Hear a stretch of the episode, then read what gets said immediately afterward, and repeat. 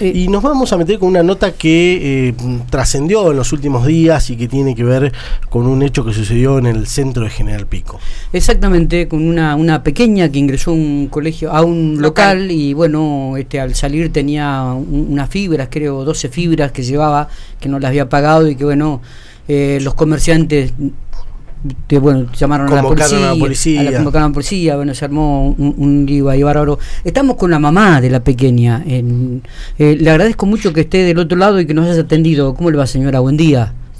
Hola, buenos días. bien, ¿y ustedes? Muy bien, muy bien. Gracias por atendernos. Solamente el nombre, no, me el apellido, pero para, para decirle el nombre suyo. Mm, Natalia García. Natalia. Bueno, Natalia, cuéntenos un poquitito. A ver, la situación está. Eh, ¿Qué lectura hace como mamá? ¿Fue una travesura? ¿Se ha equivocado? Cuéntenos un poquitito. Sí, más que nada, no, no, yo no lo tomo como una travesura, sino que lo hizo pensando que me iba a ayudar a mí. Bien. Bien, claro, porque usted le había comprado, usted había comprado útiles para su, para otras de sus hijas, ¿no? ¿Cuántos hijos tiene usted? Tengo seis hijas. Claro, y ya había comprado útiles para algunos de ellos. Sí, me faltaba comprarle a otra de las nenas. Perfecto. no, no, me había alcanzado, pero más adelante yo le iba a comprar las cosas que faltaban. Claro. Eh, ¿Y, y qué, edad tiene la, la nena esta? ¿12 años? 13 años. 13 años. ¿Y, y, va al colegio? ¿Va a un colegio ya secundario, si no me equivoco? Sí, sí. Claro. Eh, digo, y, vio que ahora el gobierno está facilitando la posibilidad de otorgar útiles y, indumentaria. ¿Usted había acudido a los colegios, al colegio, digo, por esta situación, Natalia? No, todavía no había hablado con las señoras del colegio. Ajá, bien, bien. Eh, digo, y, pudo hablar con su hija? Eh, la, entendió ante la situación? Cuéntenos un poquitito cómo, cómo fue la situación entre ustedes también, ¿no?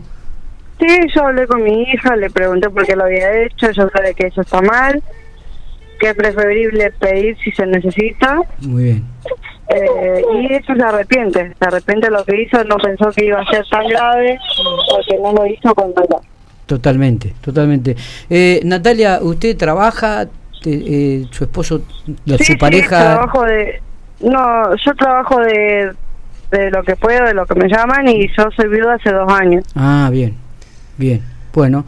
Eh, ¿Y tiene seis hijos? ¿Todos están en edad escolar o ya tiene algún mayor no, edad? No, cuatro. Cuatro van a la escuela y otras dos ya terminaron la, ya terminaron de estudiar. ¿Y de las cuatro, este, algunos van al colegio primario y otra al secundario?